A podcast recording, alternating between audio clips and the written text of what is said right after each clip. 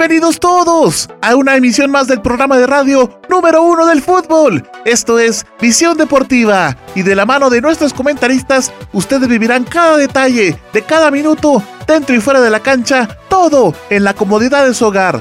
Arnold Rivera, Osvaldo Valdés, Juanpa Santizo y Gerardo Álvarez le llevarán a vibrar con el fútbol a partir de este momento. ¡Comenzamos! Sean bienvenidos una vez más a otra emisión de Visión Deportiva. Aquí les habla su servidor Osvaldo Valdés. Hoy, hoy viernes, que estamos un 7 de agosto de 2020, venimos a hablarles de los datos estadísticas más recientes del fútbol, tanto a nivel nacional como a nivel internacional. Recordando que el día de hoy se vieron dos eliminatorias importantísimas de la Champions League, en la cual les vamos a hablar más adelante durante el programa. Así que conmigo están acompañados mis compañeros del staff ganador de Visión Deportiva. Y por supuesto, primero saludaremos a mi amigo Arnold. ¿Qué tal? ¿Cómo estás? Hola Osval, muchísimas gracias. Bienvenidos a nuestros amigos oyentes a una edición más de Visión Deportiva. Es un gusto saludarles de nuevo en tan poquito tiempo porque bueno, estuvimos en la transmisión hace, hace un par de horas eh, de los octavos de final de la UEFA Champions League. Y bueno, ahora estamos acá ya en el programa, así es que es un verdadero gusto volver volverles a saludar acá en Visión Deportiva. Vamos a darle la bienvenida entonces a, nuestro amigo Juanpa y a Gerardo que está por acá con nosotros. Así es que bienvenidos muchachos. Gerardo, buenas noches. ¿Qué tal? Muy buenas noches. Es un gustazo enorme saludarlos en esta eh, lluviosa tarde-noche en la ciudad de Quetzaltenango. Así de que contentos y muy eh, ansiosos de empezar con esto. Una hora de fútbol, así que arrancamos. Juanpa, bienvenido.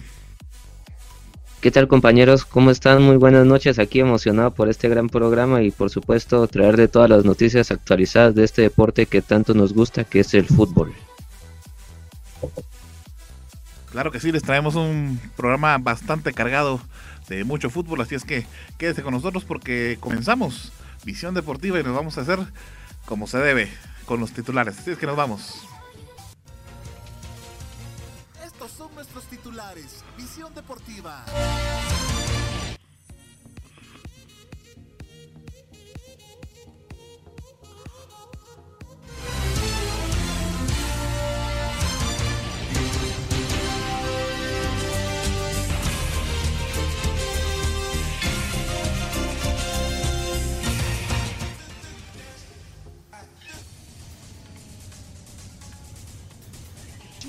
Ya iniciaron su pretemporada.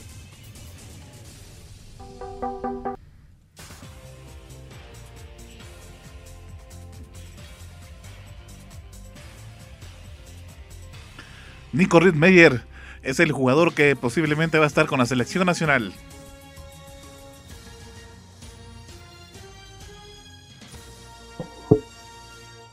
Antigua empieza a remodelar sus instalaciones Municipal, el primer equipo en confirmar el primer positivo en la Liga Nacional. Israel Silva vuelve a los entrenos con Xelajú Mario Camposeco. Malacateco realiza... Dale, dale, dale. Malacateco realiza una rifa para recaudar fondos. Guastatoya es el segundo en confirmar positivos en su plantel. Cobán Imperial, el primer equipo en regresar a los entrenamientos en la Liga Nacional de Fútbol de Guatemala. Sanarate confirma nueve contrataciones. Y los ascensos de Liga Nacional todavía están en suspenso.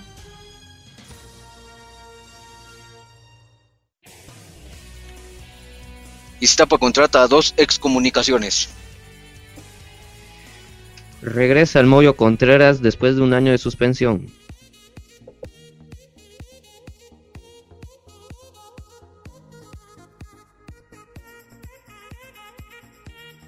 Santa Lucía Cochumaltucuapa mejora sus camerinos.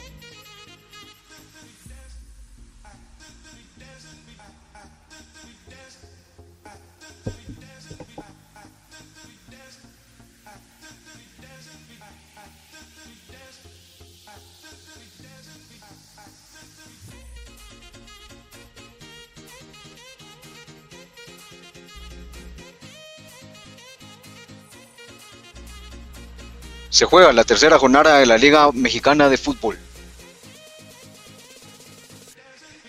Se retira el portero español Iker Casillas.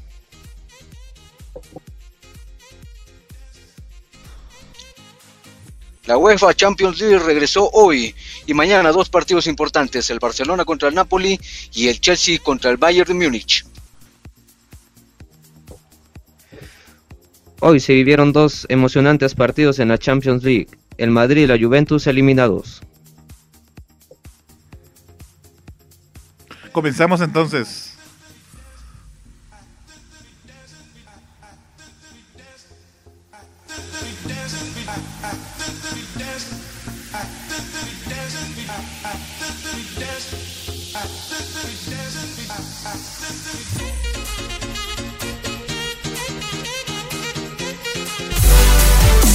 La hora de hablar del fútbol internacional.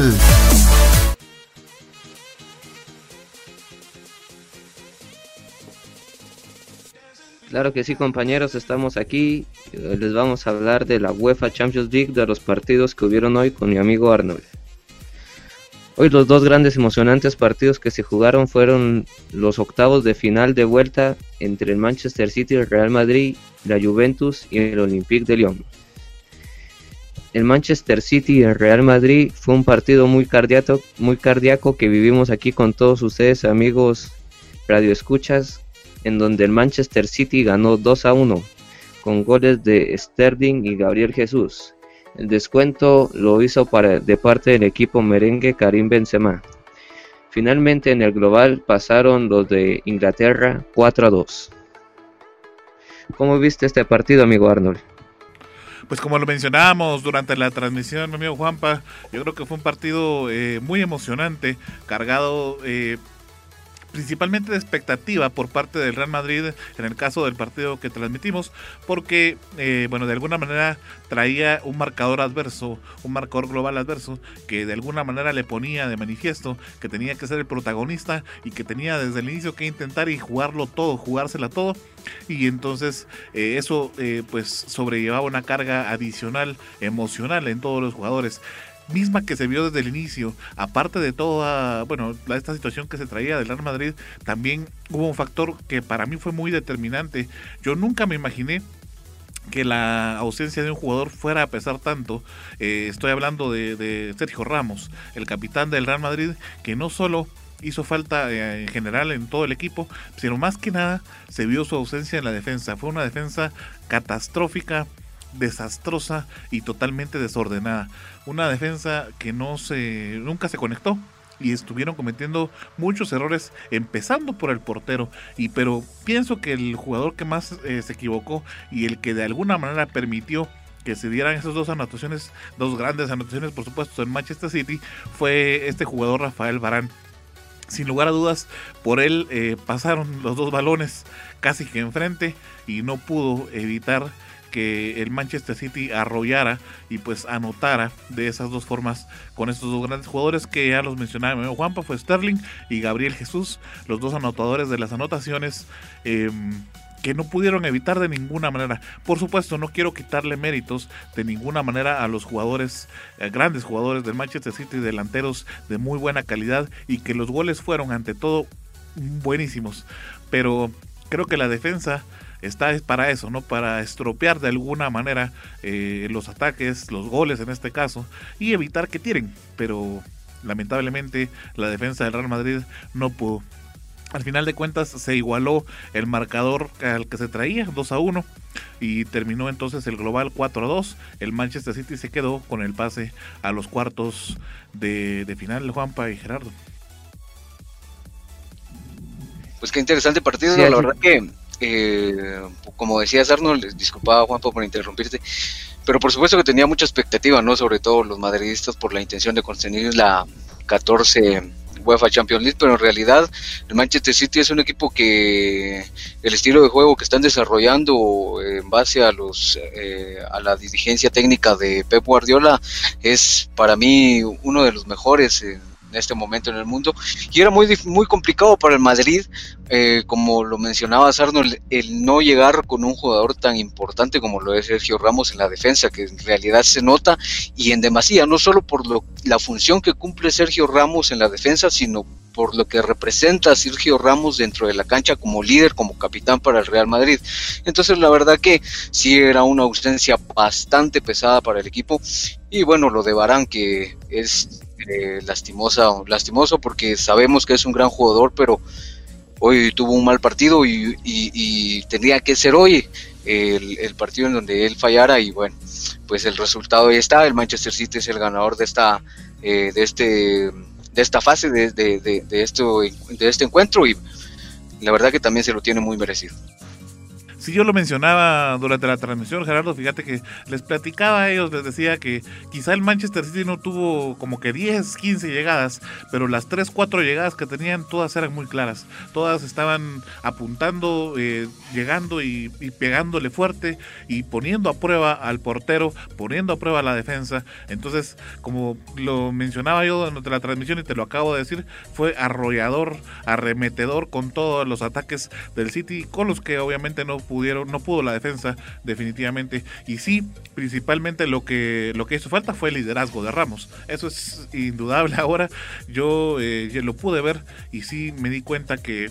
Eh, sin Ramos la, defensa no se coordinaba adecuadamente y todo recaía al final de cuentas en, en Barán que de alguna manera todos habíamos pensado, porque ya Sergio Ramos, hablemos la realidad, Gerardo, Juanpa, ya estamos próximos a, escuchar que se va a retirar, pues ya la edad que este jugador tiene ya no le va a permitir continuar 3, 4, 5 años más con el Real Madrid, una temporada máximo, dos probablemente, y entonces se empieza a pensar quién puede tomar su lugar en el Real Madrid, y era de alguna manera todos pensábamos que podía ser Rafael Barán, con la actuación que hoy tuvo y el poco liderazgo que mostró sustituyendo a este jugador, creo que pues nos quitamos de la expectativa que este podría ser el reemplazo de Sergio Ramos. Sea como sea, al final de cuentas el City ganó, ganó muy bien, es eh, de alguna manera eh, merecedor de, de, pasar a los cuartos de final y va a ser un gran rival para en este caso el León, ¿verdad Juanpa?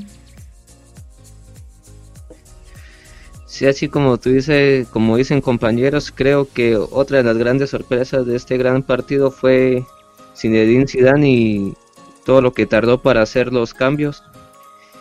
Hay que recordar que el segundo gol del Manchester City llegó en el minuto 69 y Zinedine Zidane hizo tres cambios hasta en el minuto 83, pero como estábamos hablando en cabina cuando fue el partido, creo que ya era muy tarde para hacer esos cambios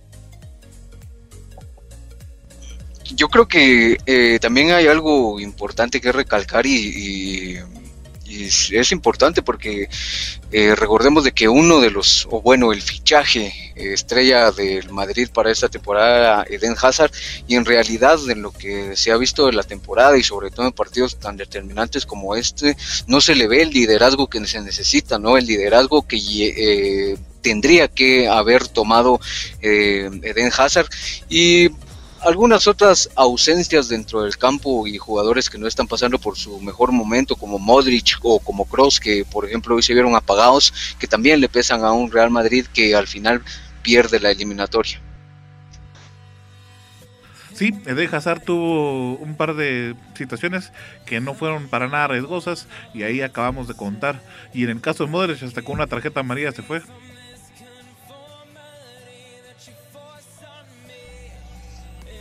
Quizá destacar únicamente lo de Benzema, que se me hace en realidad em, un jugador que entiende, em, quizás después de Sergio Ramos, el que mejor entiende que, cuál es el ADN del Madrid en estos casos, ¿no? Pero a veces no alcanza también solo con un.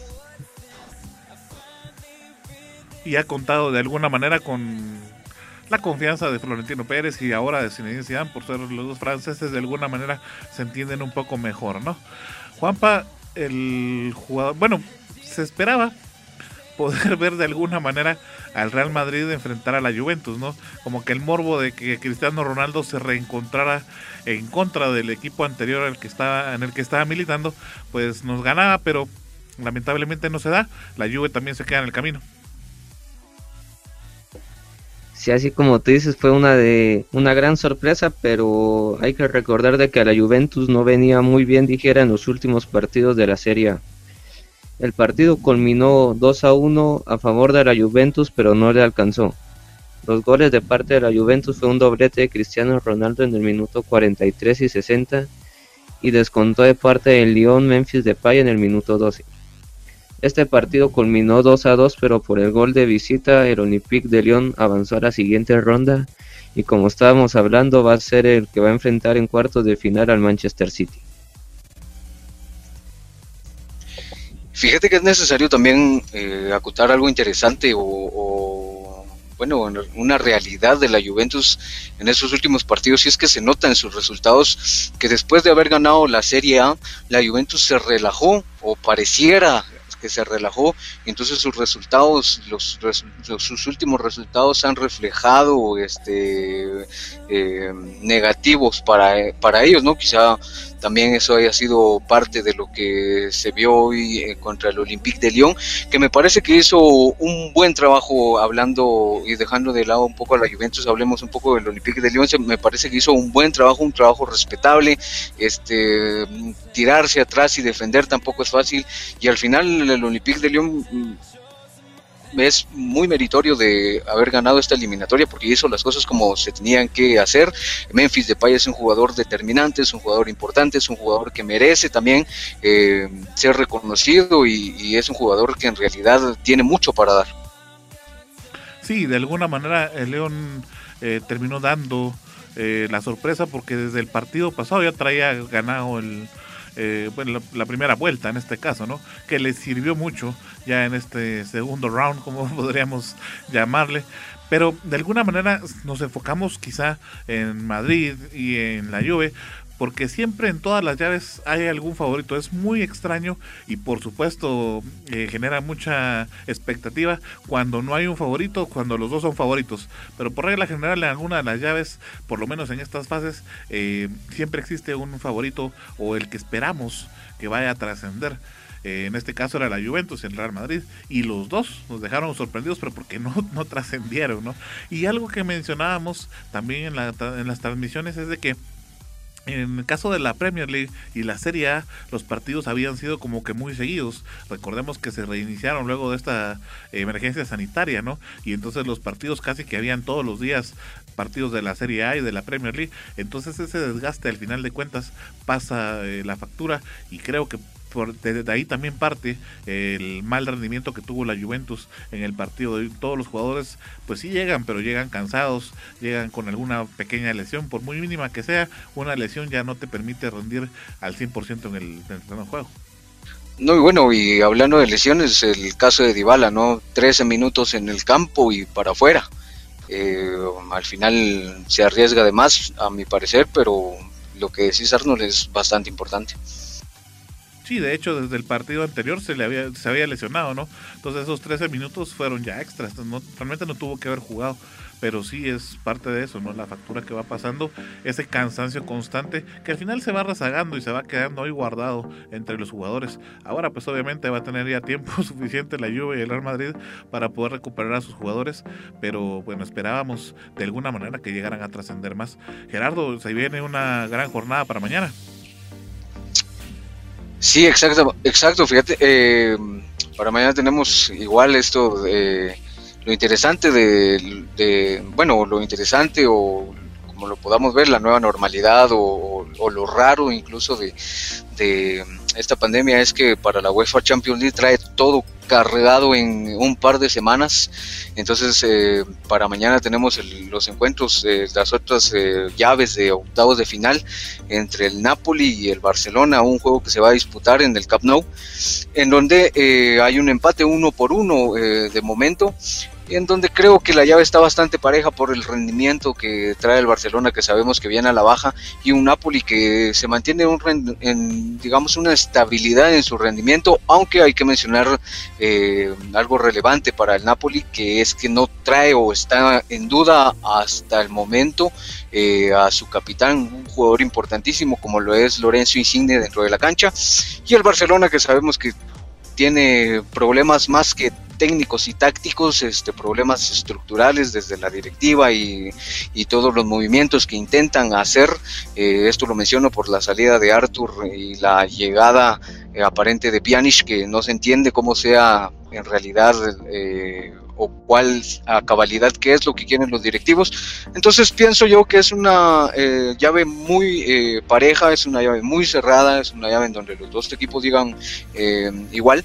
Y por el otro lado, para mañana tenemos también el encuentro de el Chelsea contra el Bayern Múnich, que ahí sí me parece que la balanza está totalmente inclinada para el Bayern de Múnich, que lleva un, un resultado a favor de 3 a 0 y que van a jugar de locales. Entonces me parece que esa llave está cerrada. Juanpa, ¿cómo ver los partidos para mañana? Creo que el partido entre el FC Barcelona y el Napoli es el más interesante porque son dos, son dos equipos que vienen muy parejos futbolísticamente y veremos qué es lo que pasa. En el otro partido también concuerdo mucho con mi compañero Gerardo, creo que el Bayern ya está prácticamente en los cuartos de final porque le lleva una gran diferencia al Chelsea. Y eso que el Chelsea acaba de ganarse un gran premio, ¿no, Juan? Ajá, exactamente así como tú dices, acaba de ganar la FA Cup, pero creo que no le alcanzará para poderle, poderle dar de vuelta al Bayern Múnich, que es un gran equipo y creo que posiblemente va a ir para ganar este otro gran partido y llegar goleando a los cuartos de final.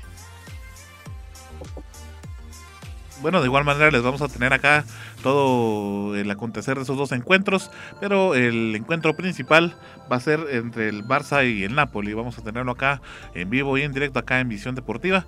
Y bueno, también les vamos a ir teniendo cómo va el Bayern Chelsea. ¿Verdad, Gerardo?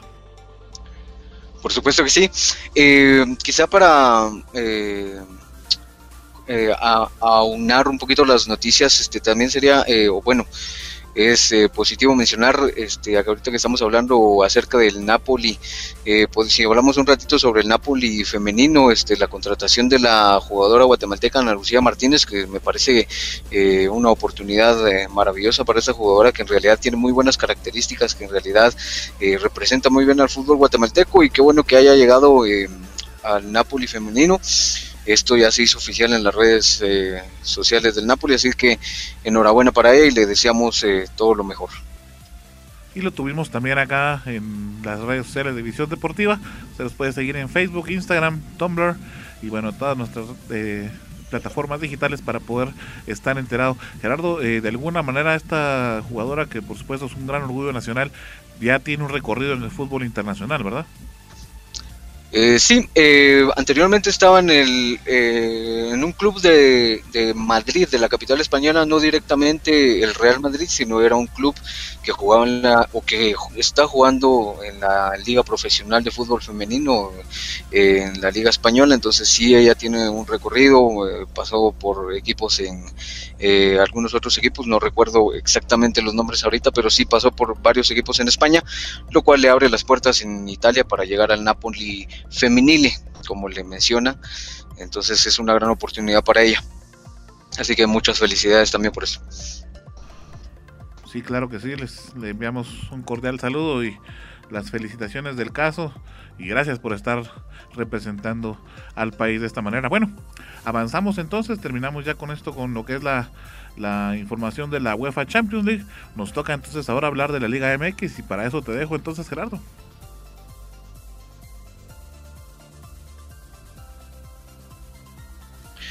Por supuesto que sí, vamos a repasar un poquito este, la Liga MX y más que todo los resultados que se están dando hasta el momento con la jornada que se está jugando, que es la jornada número 2, este, la jornada que empieza de hecho el día de hoy, en el encuentro en el que se está disputando en este momento, en el que están en, el descanso el Necaxa, el América, el América va ganando 1 por 0.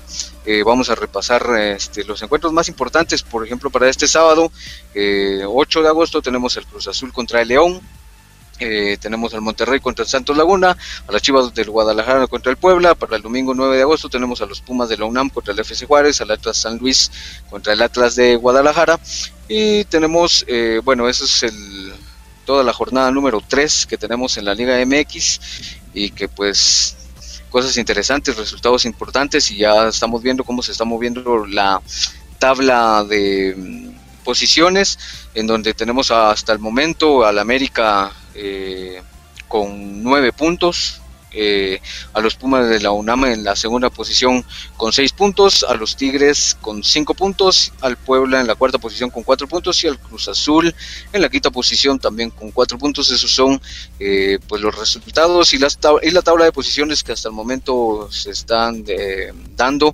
en la Liga MX en el Apertura 2020. Me parece interesante que esta liga hubiera podido continuar porque hubo un rebrote de coronavirus, ¿verdad, Gerardo? Pues sí, la semana pasada era lo que se platicaba de que había un rebrote de coronavirus dentro de algunas instituciones, dentro de algunos clubes, pero eh, lo que decían las autoridades de la liga y, por supuesto los directivos de los diferentes clubes era de que si eh, esto se descontrolaba o, si el rebrote era demasiado fuerte, pues tendría que haber un parón. De hecho, se estaba platicando entre clubes de eh, posponer algunos partidos, cambiarlos de fecha para eh, poder evitar todo el que los contagios se acrecenten. Pero por el momento la liga sigue su curso de manera normal, eh, o bueno, dentro de este nuevo formato, dentro de la nueva formalidad en la que se está jugando. Y por el momento todo sigue como al principio, jugando las jornadas este, como están estipuladas. Y bueno, esperemos que siga así de momento y que la cosa no empeore con esto, con el tema del COVID-19. Bueno, muchísimas gracias Gerardo por toda la información. Vamos a estar por ahí pendientes de qué es lo que sucede con el coronavirus. Bueno, llegó entonces la hora de repasar un poquito el pasado. Así es que nos vamos con las memorias de visión deportiva, nos vamos con la presentación.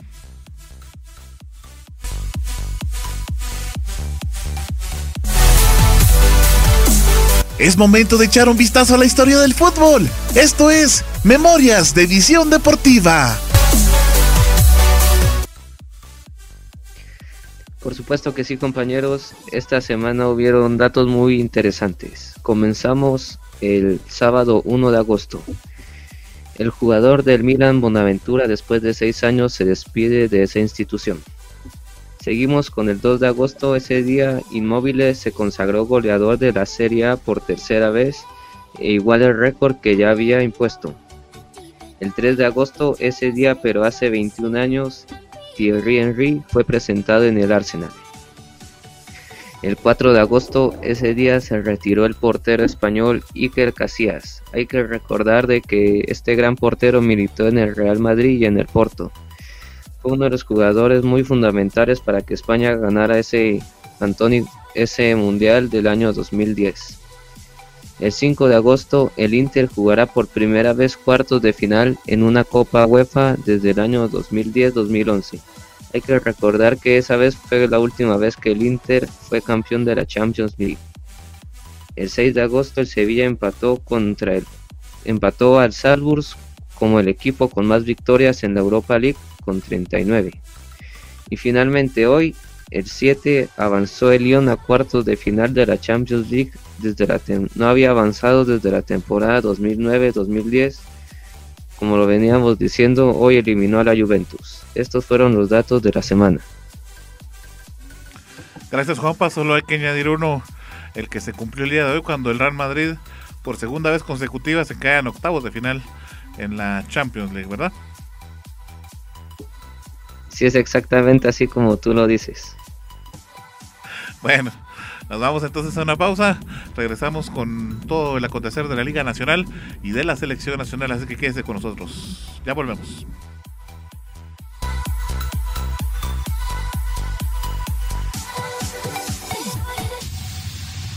Esto es Visión Deportiva, el mejor lugar para enterarte del fútbol nacional e internacional. Quédate con nosotros, ya volvemos. Recuerda que puedes sintonizar Visión Deportiva los días lunes y viernes de 7 a 8 pm a través del canal y las plataformas digitales de Visión Deportiva y de Red de Comunicadores de Quetzaltenango. Te esperamos. Noticias locales, nacionales e internacionales. Entrevistas, economía, familia, farándula, deportes y todo el acontecer nacional e internacional.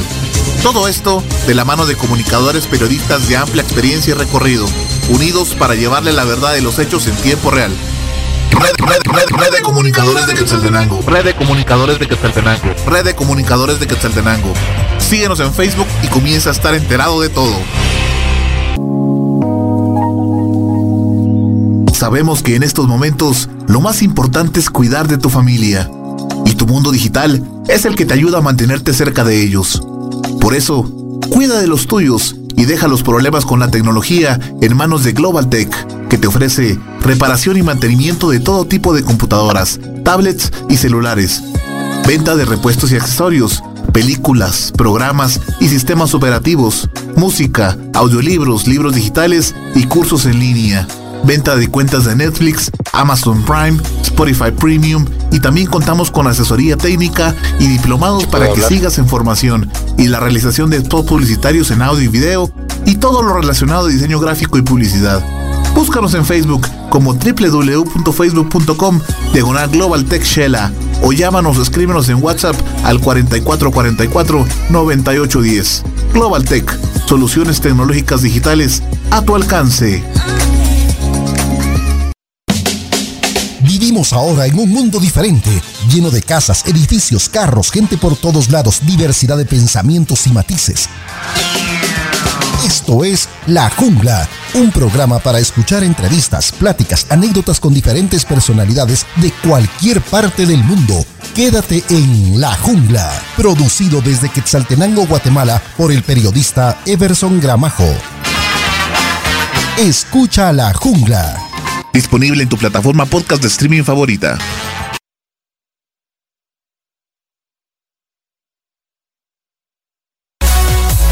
Recuerda que puedes sintonizar Visión Deportiva los días lunes y viernes de 7 a 8 pm a través del canal y las plataformas digitales de Visión Deportiva y de Red de Comunicadores de Quetzaltenango. ¡Te esperamos!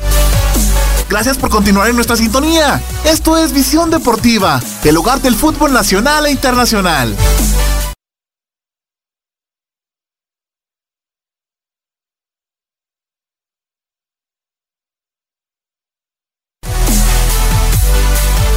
Llegó la hora de hablar del fútbol local. Esto es Visión Chiva.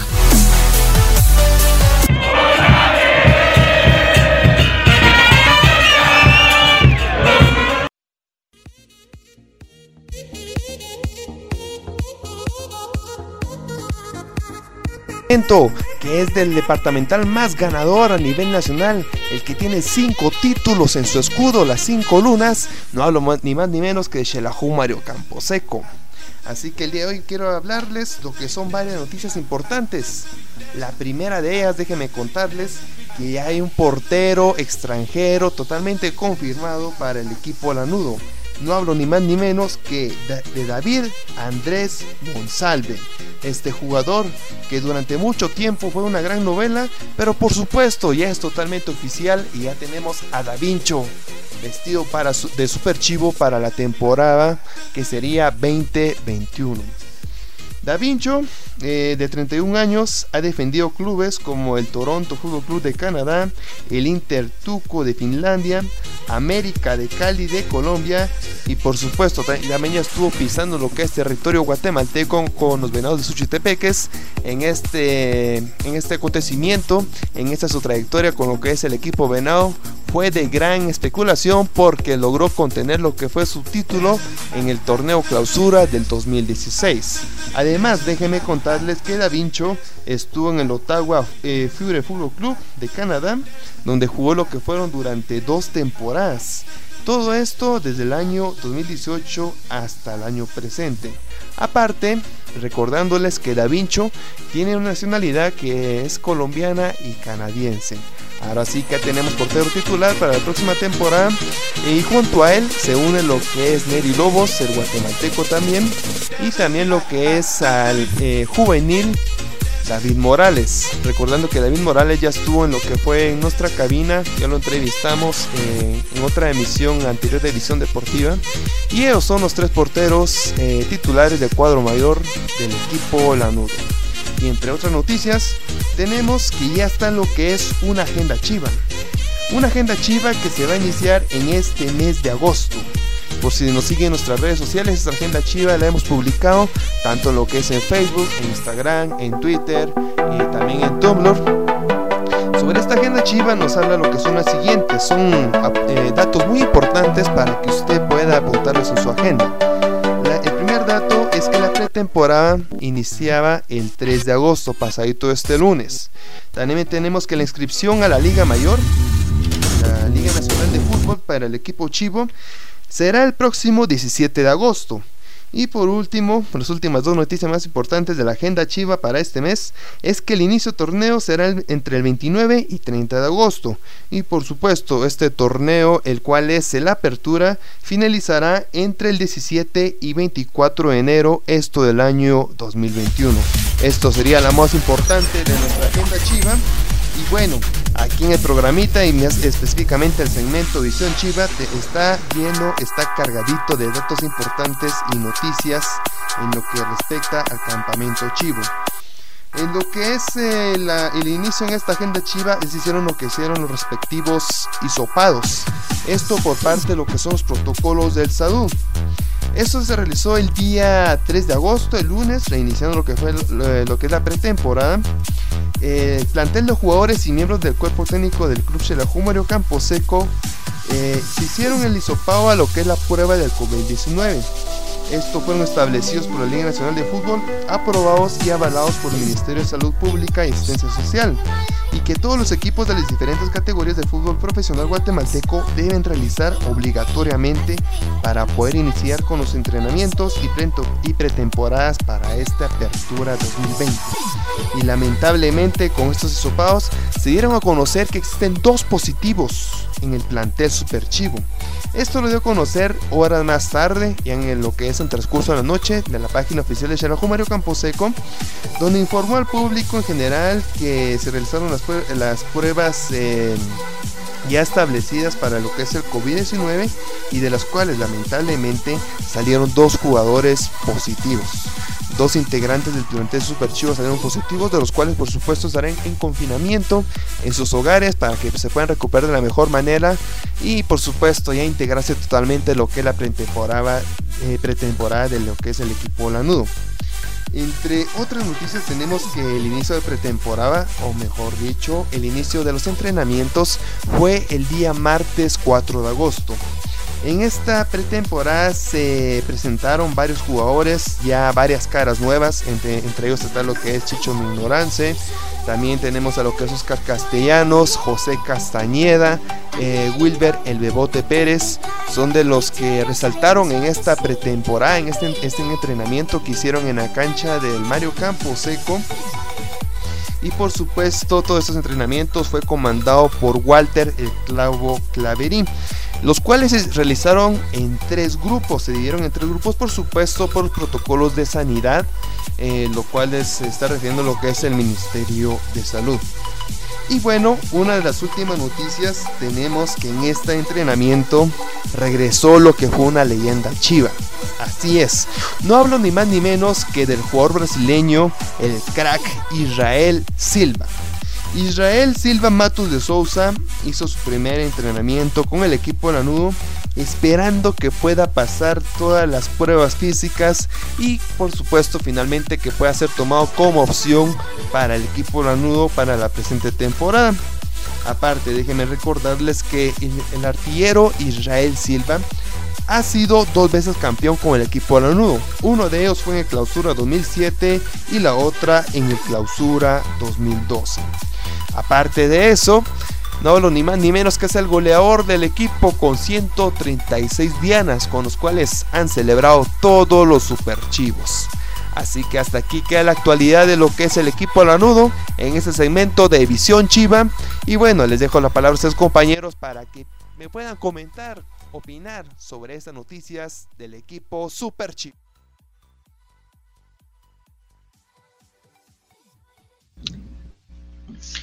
Interesante, gracias Olvas por los datos y por todo lo referente al club Quetzalteco, al club Xelajú MC. Fíjate que eh, pasemos un poco por lo de Monsalve que decíamos ya la semana pasada de que por fin este, se llegaba a una conclusión en este tema y al final era pues ciertamente positivo para el club.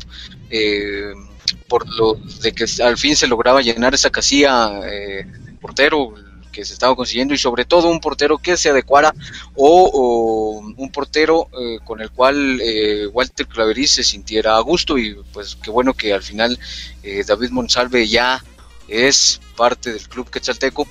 Entonces es importante eh, en realidad ahora, eh, bueno, ver cómo se desempeña también dentro del trabajo.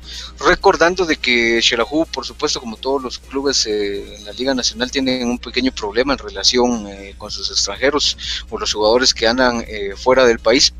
Porque, perdón, este, la, la dificultad que se encuentra ahora eh, o que tienen ahora los clubes en el país es cómo traer a los extranjeros, cómo eh, hacer a que ingresen el país por todos los protocolos de seguridad, por todos los protocolos médicos que se están siguiendo. Y bueno, Xelajú eh, hacía de conocimiento para la afición y los medios de comunicación hace unos días de que los jugadores que están en el extranjero, David Monsalve, este, el volante estadounidense nacionalizado guatemalteco Edwin Rivas y el salvadoreño Dosti Coreas, pues están tratando de ingresar al país por vía terrestre. Eh, tenemos entendido de que estos tres jugadores se van a encontrar en la frontera de Tecunumán y se van a eh, venir juntos para la ciudad de Quetzaltenango, pero bueno, eso está un poquito complicado de momento y bueno, es la única complicación que se tiene ahora con pues las contrataciones de los extranjeros, con los de David Monsalve eh, bueno, es interesante también.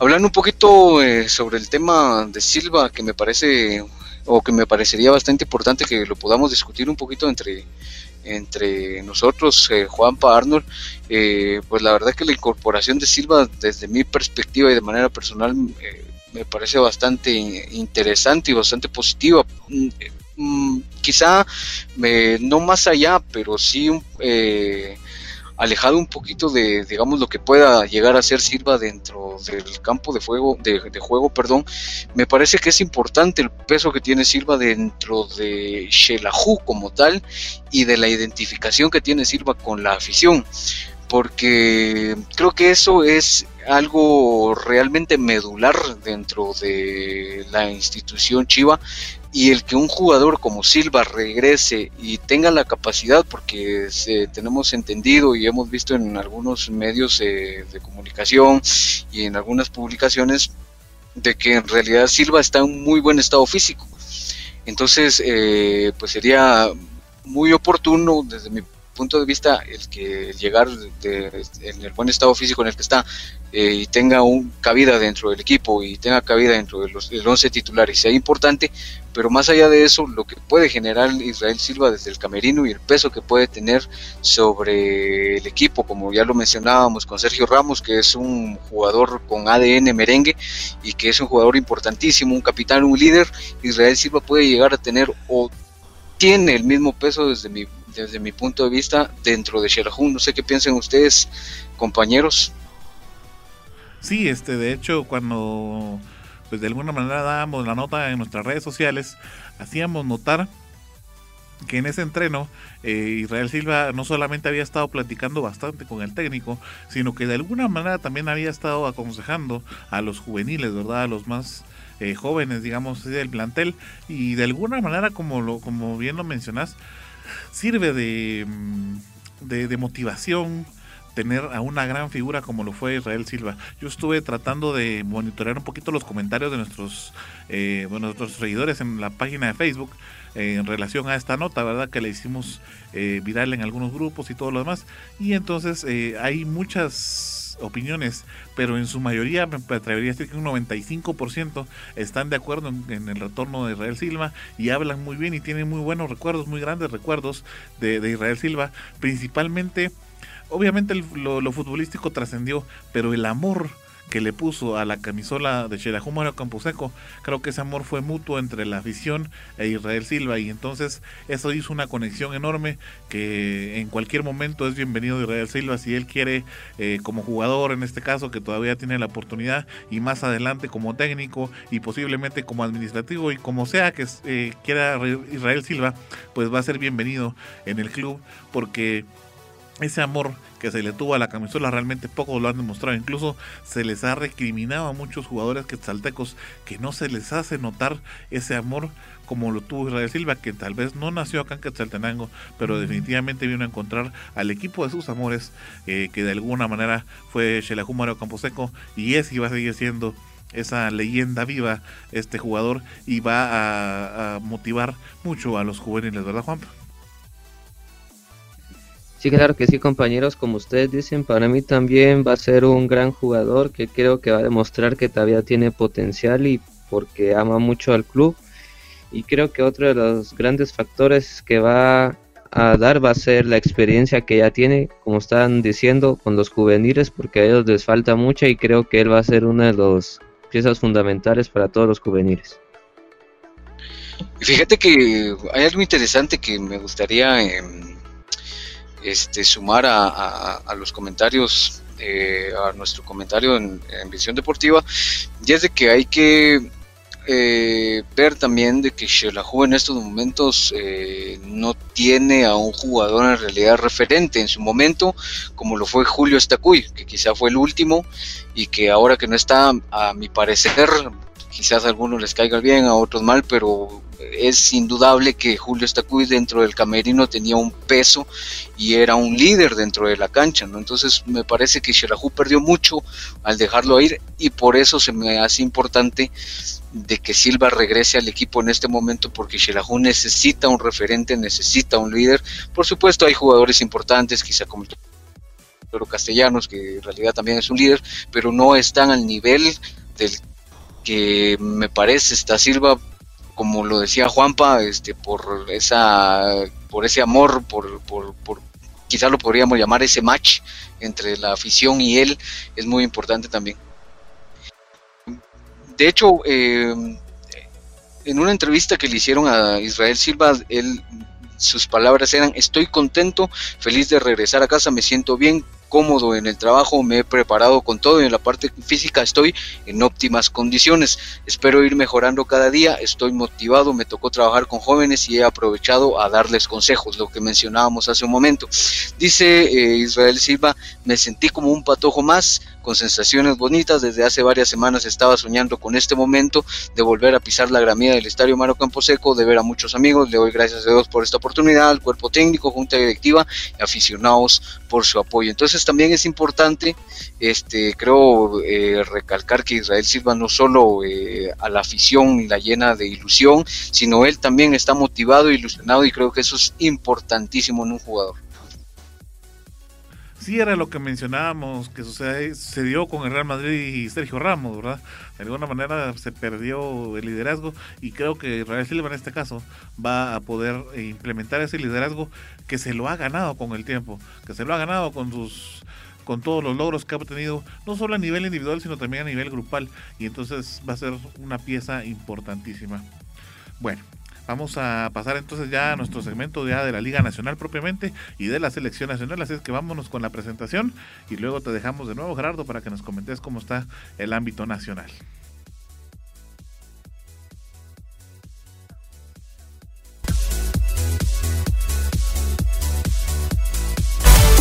Ahora hablaremos del fútbol nacional. Esto es Visión Chapina. Es Guatemala, mi patria más que digan ninguna es igual. Por mi que en el mundo no hay nada como esta linda tierra del Quetzal. De mi tierra chapina, muy orgulloso estoy a mucha honra, Muy bien, así que ha llegado el momento de hablar eh, de la Liga Nacional y vamos a empezar hablando de los equipos eh, dentro de la Liga. Y en este momento vamos a hablar de los príncipes azules del Cobán Imperial, que en esta semana regresaron a los eh, entrenos, el 3 de agosto para ser exactos, a las 8 de la mañana ya estaba el club reunido en el José Ángel Rossi para comenzar los entrenos de los entrenamientos. De hecho, fue el primer eh, club de la Liga Nacional en regresar y bajo un formato bien interesante que se los voy a describir en este momento, porque eh, realizaron eh, todo un horario para poder este, apegarse a las restricciones que hay en este momento por lo de la pandemia. Y el horario que ellos tenían específico era que los porteros iban a estar trabajando desde las 8 de la mañana a las 10 de la mañana, los delanteros y los centrocampistas de las 9 de la mañana a las 11 y los defensas de las 11 a las 13 horas, así va, así es como Cobani Imperial está dividiendo los grupos de trabajo para encarar este Apertura 2020.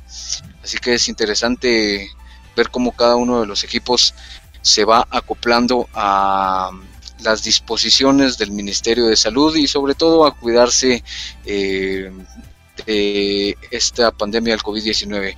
Por eh, su parte, el equipo de Santa Lucía Cochumalguapa dio a conocer de que todas las pruebas eh, de COVID-19 que realizaron, todos los hisopados que realizaron eh, para poder regresar a los entrenamientos dieron negativo, lo cual pues es bastante positivo para el equipo ya que toda su plantilla está totalmente libre de eh, infecciones por coronavirus y eso pues les da luz verde para que puedan entrenar, por supuesto, siempre y cuando sigan las recomendaciones que ha dado el gobierno eh, de momento. Eh, vamos a hablar un poquito sobre el club Iztapa que eh, sabemos que tiene algunos problemitas ahí económicos y algunos problemas, pero eh, recientemente Iztapa ha anunciado la contratación de un jugador, de, un jugador que va a llenar una posición en la delantera y es un jugador conocido para la afición super chiva y es que es el charrúa Valdemar Acosta, el que llega eh, como la incorporación para la temporada 2020-2021. Este jugador que se va a integrar a las filas de Iztapa, ya lo mencionaba anteriormente, perteneció al Xelajú. Eh, Valdemar Acosta, un jugador de 33 años que viene de jugar en el Club Deportivo Águila del Salvador y su paso en el Xelajú en el 2017, con lo que jugó 17 partidos en el que anotó solamente cuatro goles. Así que esperamos de que Valdemar Acosta se le den las cosas en eh, mejor que en el Shelahu ahora en su paso por el club Iztapa.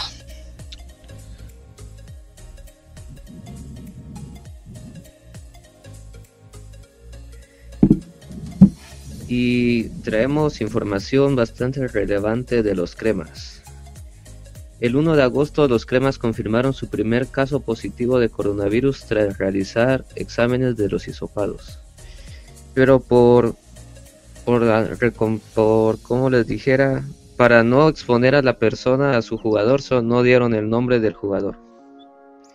El 4 de agosto una de las noticias que alegraron a muchos cremas fue de que José Manuel Contreras regresó a los entrenos luego de 15 meses de estar sancionado luego de dar positivo en un control antidopaje en el 2019. Luego, el 5 de agosto el defensor Robles regresó a los entrenos después de estar lesionado por casi 5 meses. Y finalmente el 7 de agosto el delantero colombiano y jugador de los Cremas Vladimir Díaz aún no ha podido entrar al país debido a que la frontera conectada con El Salvador está cerrada y están esperando a que el gobierno le dé la autorización para poder entrar.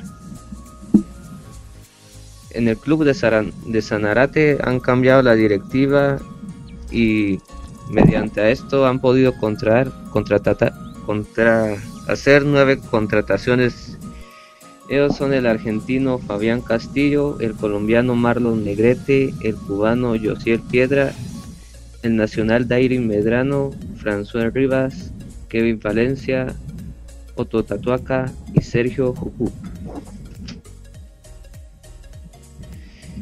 El Deportivo Malacateco se hicieron, hicieron los isupados y también lamentablemente tuvieron un caso positivo. Tampoco no quisieron dar mayores detalles para resguardar a su jugador.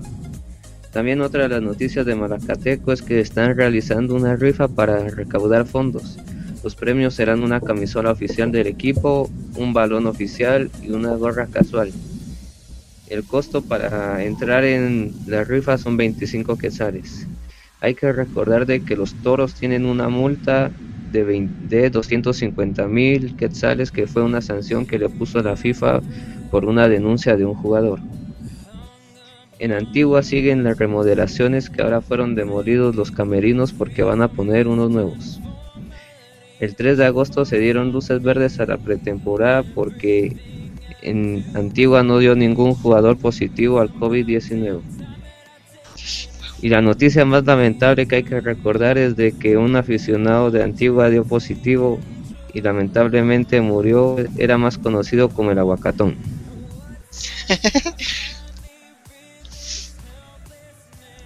Gracias Juanpa. Sí, una noticia muy lamentable para Antigua, este era familiar ver al famoso aguacatón en el, pensamiento, en el estadio de Antigua. Bueno, para ir avanzando entonces y terminar con los equipos eh, municipal, recordemos que había dado a conocer que ya tenía su primer caso positivo antes de realizar los esopados. Se trataba de Manuel Tato López, que se hizo la prueba en un hospital de Izabal y salió positivo. Eh, durante la semana pues se trató de comunicar con el jugador eh, que indicó que ha tratado de no tener contacto con personas que no sean de su familia y pues mantener la distancia con sus familiares, ¿verdad? Con el objetivo de no propagar más la enfermedad. Dijo que se sentía bien y que no le ha afectado en gran manera. Lo siente como una leve gripe y de momento no tenía fiebre ni dolor de cabeza. Recordemos que el defensor se va a perder entonces eh, las primeras fases de entrenamiento y probablemente pues no vaya a estar eh, listo eh, físicamente para iniciar el torneo, ¿verdad? Por lo que va a tener que realizar una preparación, una preparación específica una vez que se recupere de COVID-19. Eso fue el pasado miércoles. Luego de eso, el, el viernes 1 eh, de agosto, perdón, el sábado 1 de agosto, realizaron entonces eh, los rojos de municipal todos los hisopados y realizaron la sanitización de las instalaciones del estadio Manuel Felipe Carrera. De las 54 pruebas que realizaron en total a todos los miembros de, del club de municipal, todas fueron negativas por lo que comenzó con su pretemporada el día lunes en grupos de 10 personas. Eh, bueno, esto es en el caso del lado de los rojos de Municipal. Em, en el caso de Guastatoya, pues sí tuvo que em, confirmar que también tiene un caso positivo. Con eso completamos los seis casos positivos de la Liga Nacional. En el caso de Guastatoya sí dio a conocer que era el juvenil Carlos Orellana. Recordemos entonces que son dos de Xelajú Mario Camposeco, uno de los Rojos del Municipal, uno de Comunicaciones, uno de Malacatán y uno del Pecho Amarillo. A pesar de eso, el club entonces logró eh, iniciar sus entrenamientos y realizó también la sanitización ah, respectiva a sus instalaciones.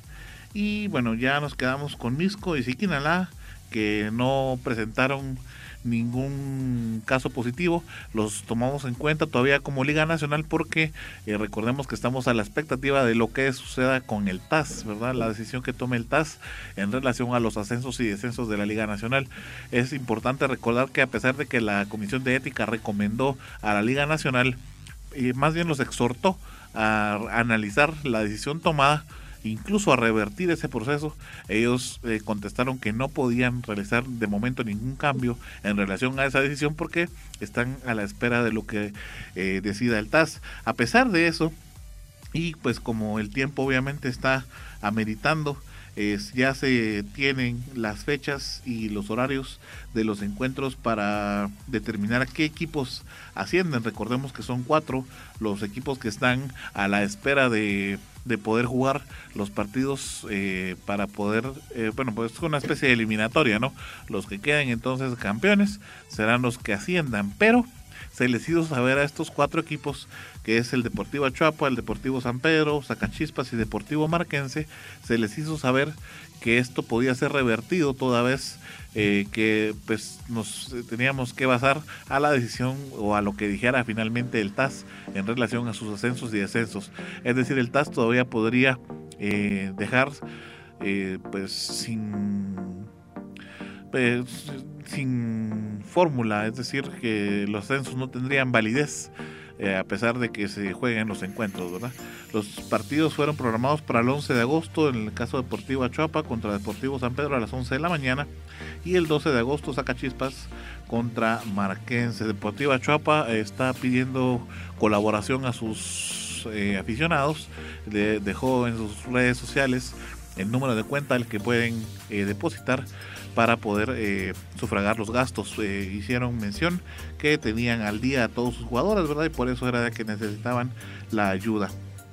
Y por último, ya para finalizar con la información y escuchar qué piensan ustedes, compañeros, eh, va a ser inminente que tenga que haber un formato, un cambio en el formato de la competición de la Liga Nacional. les comento que se sostuvo una reunión de trabajo con los dirigentes de la Liga Nacional y pues dijeron que sí iba a haber definitivamente un cambio en el formato de la competencia. Estas son las razones. Debido a los compromisos de la selección nacional, la liga de CONCACAF y las situaciones coyunturales por la emergencia sanitaria, los representantes de, la, de los clubes de la liga mayor eh, analizarán en los próximos días el formato de competencia a convenir. En esta reunión estuvo el entrenador Marvin Amarini Villatoro, entrenador de la selección nacional de Guatemala, y explicó las fechas de trabajo que prevé tener en octubre y noviembre, antes y durante la primera fase de la eliminatoria de CONCAF a Copa Mundial de Qatar 2022. Y no solamente eso, sino que también les solicitó que trataran de evitar usar a los jugadores seleccionados en los partidos mientras eh, se estaba en entrenamiento para que pudieran rendir de una mejor manera en los entrenamientos de selección nacional y en los duelos también que eh, la selección nacional pues pudiera tener a bien enfrentar. Y el entrenador sugirió a los representantes de los clubes que la propuesta del club municipal le puede ser de utilidad a la bicolor. ¿En qué consiste esa propuesta? Déjeme contarle entonces que según Municipal presentó la propuesta de que los clubes se dividieran en dos grupos regionalizados de seis equipos cada uno y jugaran dos vueltas todos contra todos. Posteriormente jugarán a una sola vuelta contra los seis clubes del otro grupo y se haría una tabla acumulada de ambas fases del torneo. La fase final se jugaría con las etapas ya conocidas de clasificación a semifinales, semifinales y final, para un total de 22 jornadas y 106 partidos. También contemplan que la fase final inicie desde los cuartos de final. Este escenario fue propuesto por la mesa eh, de Xerajú Mario Camposeco. Eso sí, de esta forma y con el formato tradicional, el certamen se extendería hasta el mes de febrero del próximo año. Es decir, Xelajú Mario Camposeco indicó que no quería cambios y que hubieran cuartos de final, ¿verdad? Entonces, con esto se extendería hasta febrero. Recordemos que en las fechas originales se finalizaba a mediados de enero. Y la propuesta de la Liga Nacional es que en la primera etapa se integrarían tres grupos regionalizados de cuatro equipos cada uno, los que jugarían dos vueltas todos contra todos. En segunda etapa los grupos serían solamente dos, siempre por regiones de seis equipos cada uno, que volverían a jugar dos vueltas todos contra todos, para obtener una tabla acumulada de las dos etapas. En la fase final se jugarían cuartos de final, semifinales y final, lo que daría un total de 22 jornadas y 110 partidos. Las diversas propuestas, incluida la del Comité Ejecutivo de la Liga que les acabo de mencionar, la volverán a consensuar con los clubes en la próxima reunión de trabajo prevista para el martes a las 15 horas, en la cual fijarán la fecha de inicio del torneo Apertura. ¿Cómo ven entonces los cambios posibles que tenga el torneo, mis amigos Gerardo y Juanpa?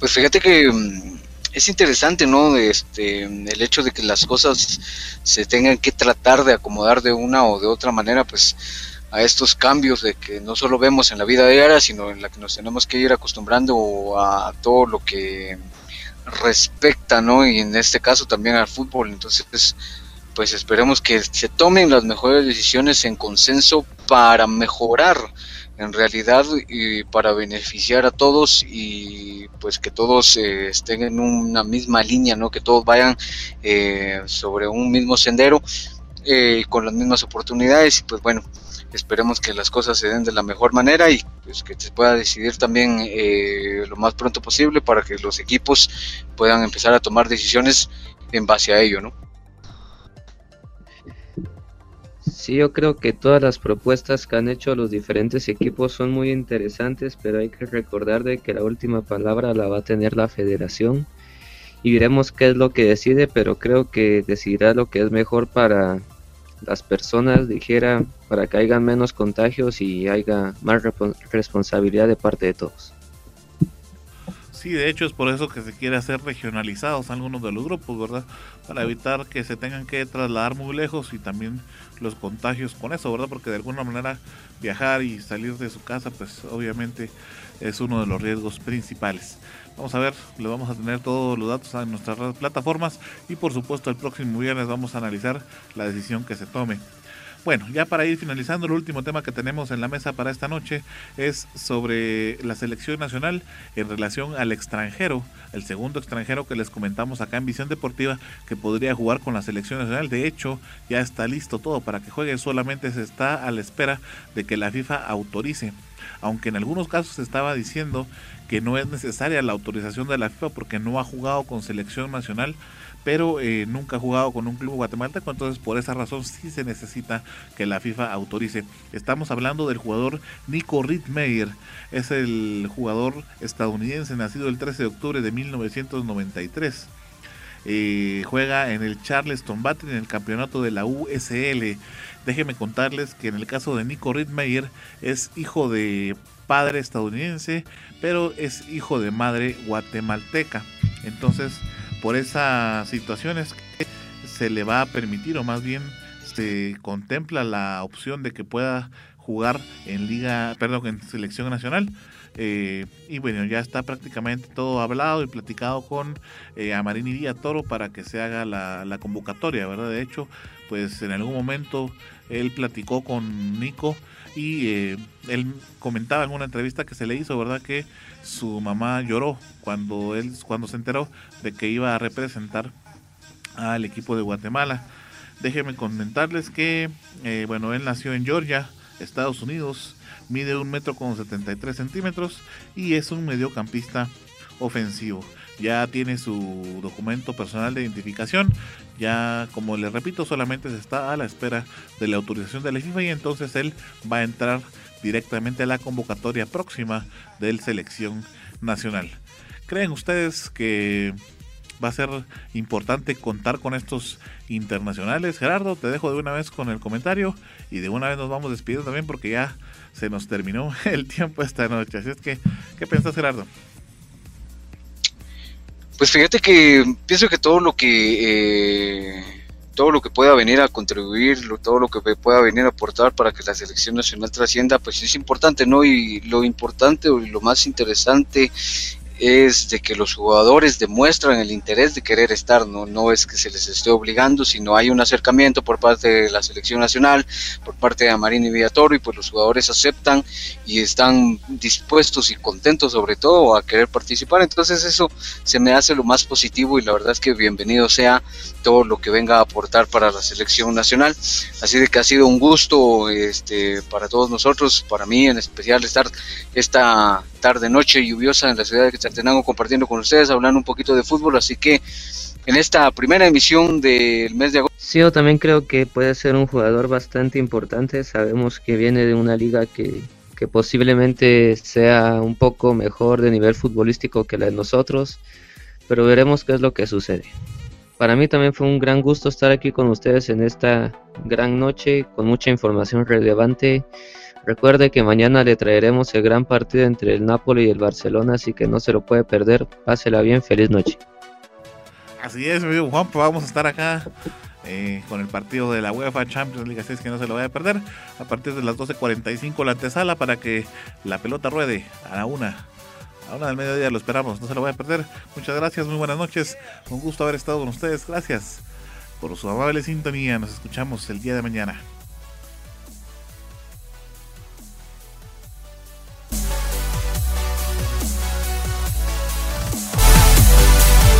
Gracias por haber estado con nosotros en una edición más de Visión Deportiva. Recuerde seguir informado a través de nuestras redes sociales en facebook.com diagonal Visión Deportiva Shela. Hasta la próxima. Visión Deportiva es parte de Red de Comunicadores de Quetzaltenango, producido por Global Production de Global Group Guatemala. Todos los derechos reservados.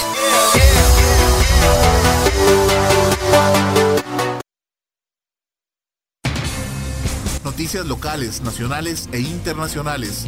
Entrevistas, economía, familia, farándula, deportes y todo el acontecer nacional e internacional.